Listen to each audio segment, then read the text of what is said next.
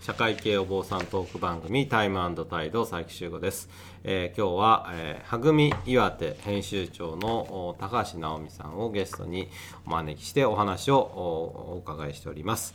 今はですね、えーポリアモリーというう複数の愛を生きるというようなあテーマでお話を聞いております、まあ、こうやってなんか出すとね高橋さんが書いた本っぽくないですが 違う方です。えーまあ、深見えー菊江さんという方の本をちょっとまあヒントというかにしながらお話を聞いております。それで、えっと嫉妬の反対語っていうような定義で、コンパージョンという言葉が、あのポリアモリー会はい。ではちょっとまあキーワードとして上がるんですがコンコンパージョンっていうのはどういったものなんでしょうか？そうですね。あのまあ造語らしいんですけれども、うんうん。アメリカで生まれたものなんですけれども、あの大体は自分のパートナーがうん。他の人とうん。こうイチャイチャしてるとかイチャイチャしたりとかキスしたりとかね。はい。はい。してるのを見た時って、うん。うん。どちらかというと、うん。えーってなるの。っええー、っていうかまあ嫌ですよね単純に。うん。て、うん。私という人がいるにもかかわらずみたいな気持ちになるところを、なんかこうすごくうん。幸せな気持ちでうん。眺められるっていうう、ん。あの愛情ですね。愛情。はい、あのこれ私は多分経験したことはないけれども、うん。経験したらちなんだ経験したらというか経験できそうだなって思う部分なんですよね。うん。なんかそんな感情湧きそうだなって思います。いやーこれがですね私はなんかちょっと自信がないので自信がないのでっていうか、いやー難しいなというふうに思っててんですね。うん。いやなんか共感するみたいなことってよくあると思うし、うん。うん。そのおーなんだろう。例えば一緒になんかスポーツをやったり、音楽を聴いたりして、うん一緒に感動するとか、あとはやっぱりその好きな人が何かをその楽しいことをしてるっていうことに、うん。喜びを感じるっていうことはあるんですけど、ことその恋愛とかになるといやこれ結構ね、そういう方多いと思うんですよね。そうですこと恋愛になると、うん。ちょっとそれはまた別でしょってはいはいはい。いうのが、まあ普通の感覚でしょうね。ですよね。きっとそうなるんだ普通の感覚っていうとちょごめんなさいね,、あのまあそうです。ねええ深い意味はないですけど、はいはい。うん。いやまあいわゆるモノガミな感覚が多分そうなんだろうなと思います。うんなのでうんうんこれはもう本当にうん。きっと達観するみたいななんか近い。のかもしれないんですけど、うん。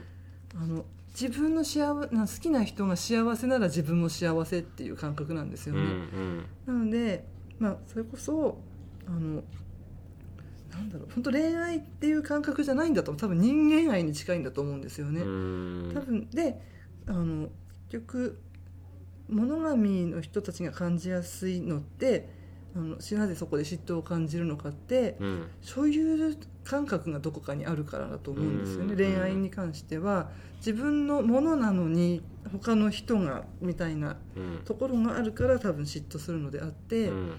なんかこうそれがない状態でうん。自分がこう好きな相手が、まあ、他人相手は他人だけれども自分じゃないパートナーだけれども、うん。すごく幸せそうにしていたらなんかああいいねってなんか一緒に私もなんかニコニコニコしそうだなってうん。なんか想像ができます。そのまあ所有っていう概念、まあ、執仏教的には執着みたいなとこあっうんうんうんうん。てすごいあの仏教的な感情で、はい。まあ、仏教に関しては、まあ、あんまりそういう日本の仏教はそういう話はしないですけど、うん。まあ、愛みたいなのもはい。あんまりいい言葉ではないですね仏教うんだったらやっぱりその。なんだろうそのまあ嫉妬嫉妬っていうかその執着ですよね。うんうんうんうんなんかそれにこだわってしまうみたいなことですけど、あのーそういう意味ではその、ポリポリアモリストの方にとっては、い。そういう嫉妬心みたいなものっていうのが、とうまく付き合う、方法としてそのコンパージョンっていうものにこう嫉妬心がこう転換できるみたいなところもあるとは思うんですよね。うんうんだと思います。そそこが非常にちょっとすごいすごいっていうか、言ってることは分かりますけど、ええええなんというかどうどうなんだろうっていうか私自身もまあ自分での体感としてはうん。まだないというか、まあ、さっきも言いましたけど、うん。V の真ん中にいる人間なだとうん。そこは多分体感しようがない。多分ここっち側の人間じゃないとうん。そこは体感しようがないと思うんですけれども、うん。例えば私の、まあ、旦那さんにパートナーができたとして、うん。あそうですよね。旦那さんがもうそういう場合はありえるわけですよね。りあるわけです、旦那さんがそれでうん。幸せそうにしてたら、私多分よかったなーっていう気持ちになると思うんですよ。ねなんかああの人幸せそうよかったわみたいな、なるほどね、はい、うん。いやそれは本当に ちょっとまあそうですね。そこら辺はちょっと、うん。ぜひそういうそういうたまあそういうなんだろうコンパージョンの体験者みたいなというか、ええそういう話人のねお話をいろいろ聞いたい、聞いたいなっていうのはありますけれどもね、はい。うん。まあそういう意味でその嫉妬心みたいなの付き合い方の一つとして、まあ、コンパージョンみたいなのはい。があると思うんですね。うん。うん、あの大変興味深いと思いました。うん。であとまあ他にいろいろとそのポリアモリーの抱えてる問題というか、うん。まあ、単純に疑問い疑問があることもあるんですけど、例えば金銭面での経済的な問題とかですよね、例えばお子さんがいれば、うんまあ、養育費だったり、うん。例えばじゃあ3人三人のその、ええお関係性であれば3人一緒に住んでるのか、うんうんうんそれも2人と1人で住んでるとか、うんいろいろあると思うんですけれども、そうですね。そういったことっていうのはなんかどういう問題があるとかこういうふうにやってる場合が多いとかそういうのあるんですかね？あの一緒に住んでるっていうパターンも、うん。まあ、私の直接の知り合いではないんですけれども、ネット上でお見かけした時に、うん一緒に住んでる子供もいて、うんあ旦那さんもいてでその奥さんのパートナーも一緒に同居しているっていうのを見たことはあるんですね。うんいやそういう形もあるんだなと思って、はいうん。でもまあそう確かにそうなった時に、まあ、うん。養育費はき、まあ、養育費とか子供たちのお金はきっと旦那さんがきっと第一パートナーになるので、うん。旦那さんが払うんでしょうけれども、うん。そのとまあ、私もその内部事情はわからないのでうん。その、まあ、あのパートナー、もう一人のパートナーがうん。どういうふうにお金を出しているかとかはわからないですね。まあね金銭的な話はまあ普通のその普通のというか物物神の人でもねいろいろとええ旦那が出すか、そうですね。奥さんが出すかうんみたいな。お財布問題はまあ。お財布問題はねうんどうでもあるからもちろんそうなんでしょうけどね。う。ん、あの他にもたた例えばその社会もちろん社会制度的には現状では、はい。えっとオランダとかブラジルは大丈夫なんですかね？わかんないですけど、あのねそういう3人でのそのうん。結婚っていうかまあ、ええ家族、家族として認めますっていうようなんシシステムっていうのはパートナーシップみたいなのってあるとは思うんですけど、まあ、現状日本ではなかなか社会、まず制度的なことではまずないですし、まあ理解っていうか、うんそういうのも進んでないと思うんですけれども、まあ、今後そういう社会制度であったり何かあの社会シスまあなんだろう風潮というか、になんかこう期待することっていうのはありますか？そうですね。なんかこうメディアとかがうん。結構うん。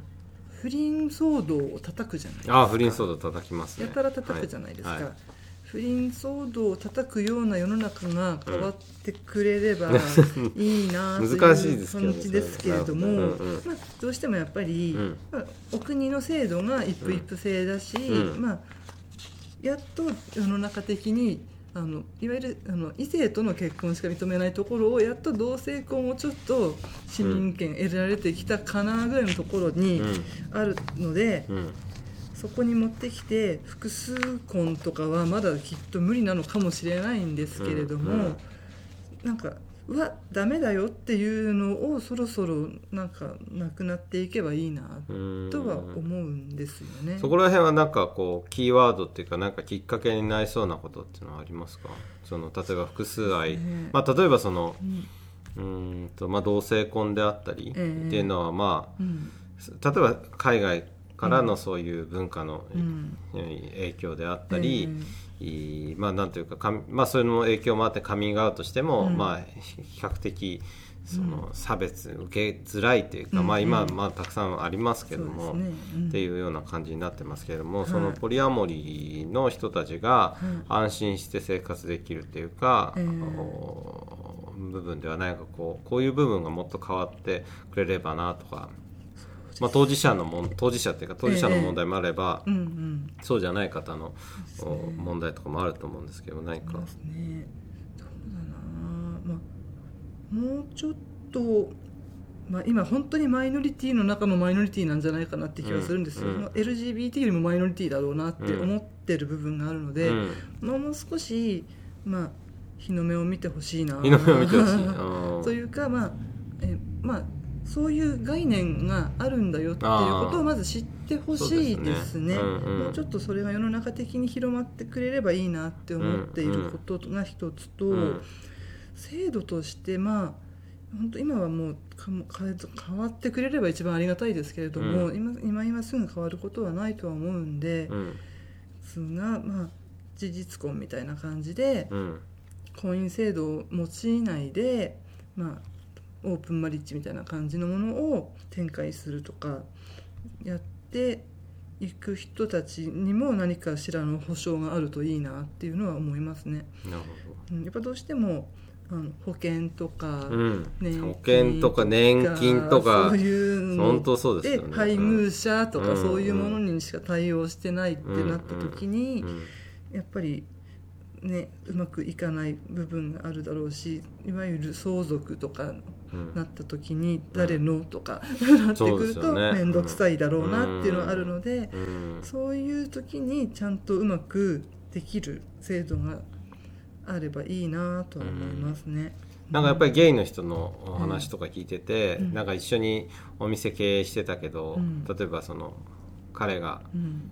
彼がっていうか、うん。まあ、男の片方が、お店の持ち主の人がいきなり突然亡くなった場合に、そのお店を2人でやってたのに、もう旦那さんのうん持ち物で引き継げなくて、うん。もう出ることになったとかねいろいろそういう、あのーねうまく社会制度みたいなのが、うんその本人たちにとってね、うん。そのつ使いやすいというか安心してね使えるものになっていけばいいなっていうふうには思ったりもしますけれども、じゃあ最後最後のパートに移る前に、ちょっと余談メモってことで今このはいちょっと用意しててですね、なんかいろいろとちょっとキーワードみたいなのが上がってるんですけど、はい。何かちょっと気になるメモとかってありましたか？どっかちょっとこれだけ一言言言っておきたいとかって。そうですね、なぜ人を好きになるのか。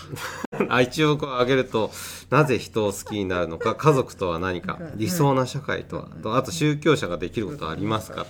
ということだったんですけどじゃあちょっとこれはどれのテーマになるかはちょっと、あまたじゃあ後にしていただいて、え最後のパートに移りたいと思います。どうもありがとうございました、